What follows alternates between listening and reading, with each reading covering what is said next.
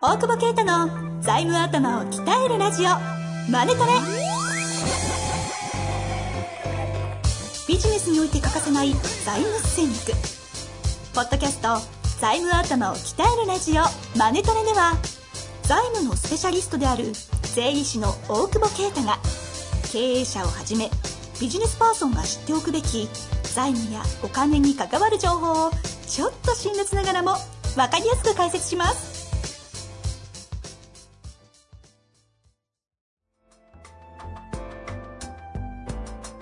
こんにちは、遠藤和樹です。大久保啓太の財務頭を鍛えるラジオ、ハネトレ。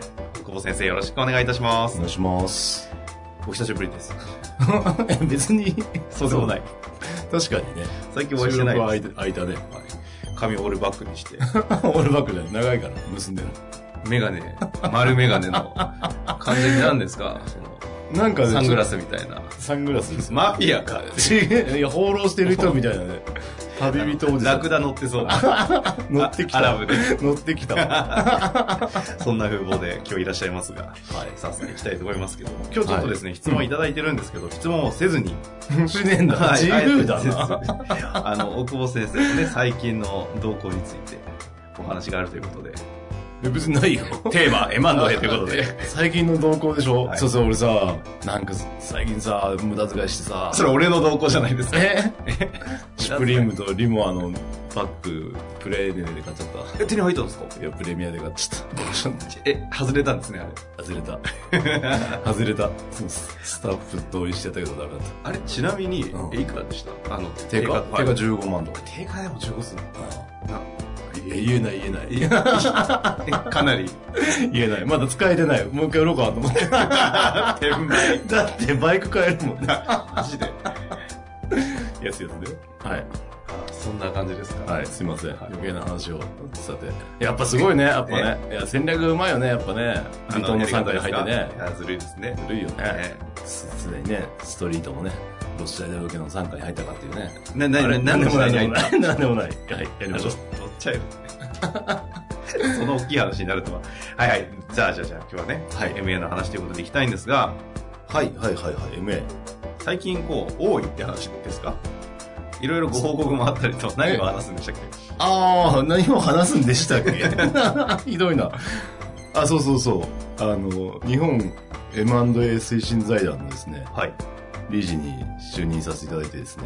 おおめでとうございます そんなに、そういうことではないですか？そんなのかわかんないですいや、けど。でも、すごいですね。まあ本当に MA 増えてんなっていう、今年やった業務の、まあ僕ほとんどね、実務とか、まあ、やってないですけど、えやっぱ MA が結構な割合を占めてますよね。えまだ5ヶ月経ってないぐらいですそかう、何件か、うん、決まってるしえ。で、まあ財団は、あの、税理士同士の、あ税税理士たちが、あの、お客さんの、まあ、じ後継者不足ですよね、多分。うんうんうん。あの、地方で特に、その、年間2万9000社、隠れ倒産しているような後継者不在の問題を、解決できるのは税理士しかいないんじゃないかと。まあ、要要は顧問税理士がずっと見てるわけなんで、1年に2万数千社も、そうそうそう、社会問題ですよね。ね。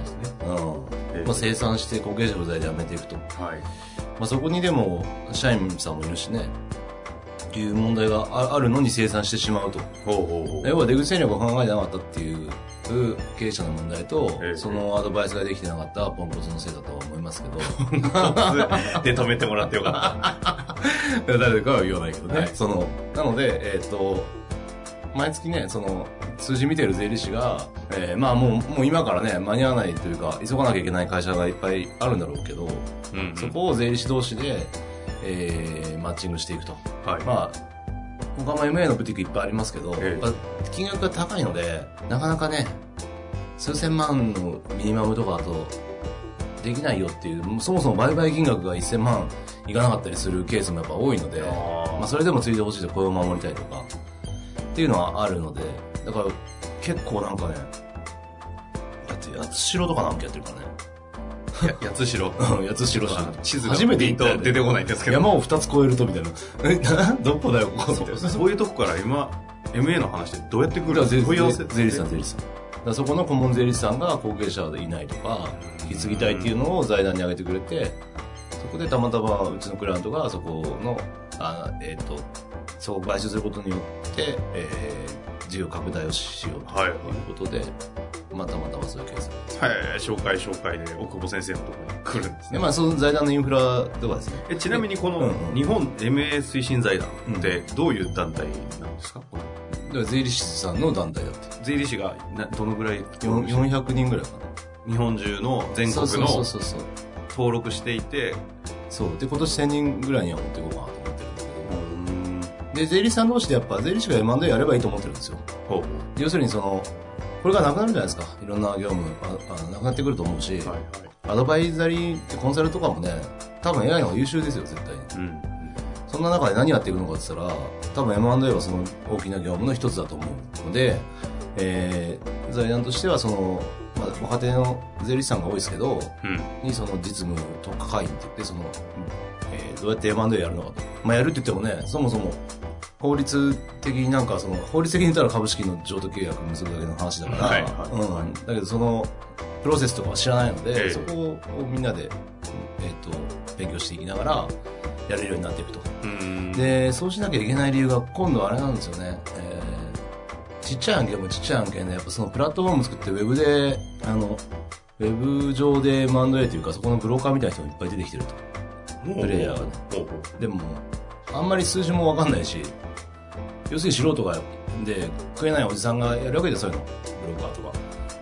いや、本当に彼ら今それを集客ネットでやってネットでそういうインフラがあるトランビとか、そういうインフラ、今、それこそビズリーシとかも作ってるし、はいはいあの、まあそういうデロイトも作り出したのかな。まあそういうインフラに乗っかってるやつを、えーも見つけてきてマッチングするんだけど、うんまあそれ優秀な人もいるだろうけど、この資格とかがない業種なわけで、そうすると、人によってはねっていうところがあるのとなるほど。まあ、ブローカーから来る、まあ、あの案件、えー、で結構何枚も噛んでたりね、いろんな人がね。はい。で、黒黒字もできないとかも相当あるから、えやっぱその顧問で握ってる税理士さんがやればいいと思うんですよ。それは出口の話考えられるし、えこれまでもずっと見てきてるわけですそうそうそう。で、その先をね、だから一番僕らがやらなきゃいけないのは、その、後継者不在なんだったら、売るしかないわけだから、うんうん。それ売るって言っても別にその企業の理念とかさ、あの、企業の文化は引き継いでもらえばいいわけでね。うん血は個人では繋がってないけど法人はさ繋げていけばいいからさ。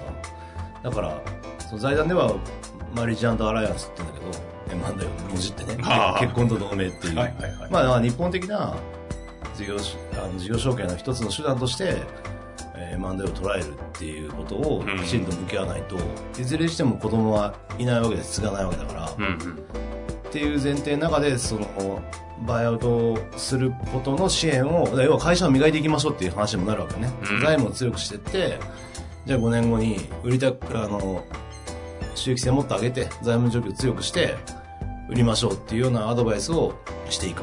うんうん。っていうことがすごい重要になってくるかなっていうふうにですね。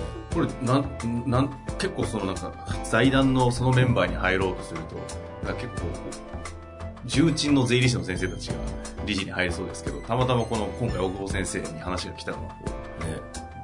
うなんかあれですよね。たまたまじゃないですか。いやメンバーね。これあの ホームページぜひ見ていただけたらなと思うんですけど見ると結構ねそうそうそうたる。先生たちがあそうか。そこにそう。僕見たのあれ紙の方なんか見たんですけどすごい人たちが並んでたあの評議員取り替え先生とかですよね楠本先生もいらっしゃってそうそうそうそこにこのちょんまげ入っていいのかっていうねいや、本当に、変なサングラスしてる先生が、もうびっくりしましたけど。変そんなところ変なサングラスだよね。はいや、それ、あの、かっこいいですが、誰がするかは問題あるじゃないですか。はい。え、これってうん、いわゆるその社長さんだったり、っうん。ていう方々は入れないんですか？うんあの勉強とかできる。入れないというか、そうですね。えっ、と、だから顧問の税理士さんを入れてもらうっていうあーなるほどなるほどので、ちょうど僕ね、この間来た案件も、えー、なんかね、い純資産が1億5000万ぐらいで、役員給与を入れて、役員給与と利益で7、8000万ぐらい出てるんですよね。うんで、だから、えー、まあざっくりその3年ぐらいぐらいのれんとしても、3、4億ぐらいの価値だなって思ってたら、で、社長としたらね、1億5000万純資産あって、まあ、退職金ぐらいはもらいたいと。1億7000万。うんうんだから、まあ、なんだ、2億、3億ぐらいで、売れますかねって税理士に聞いたら、それはちょっと高く盛りすぎじゃないかっていう。え？と思って。3億ですぐ3秒で売れるわと思って。言い方変だけど、でそれぐらい分かってないんですよ。要は純資産で見てるから、株価は税理士にとってはね、相続税評価額なのよ。うーん。おかしいでしょ？だから、俺、あある税理士に言われたけど、例えば高く買ったりするやん。はい欲しいから。それはなんか、贈与じゃないかみたいな。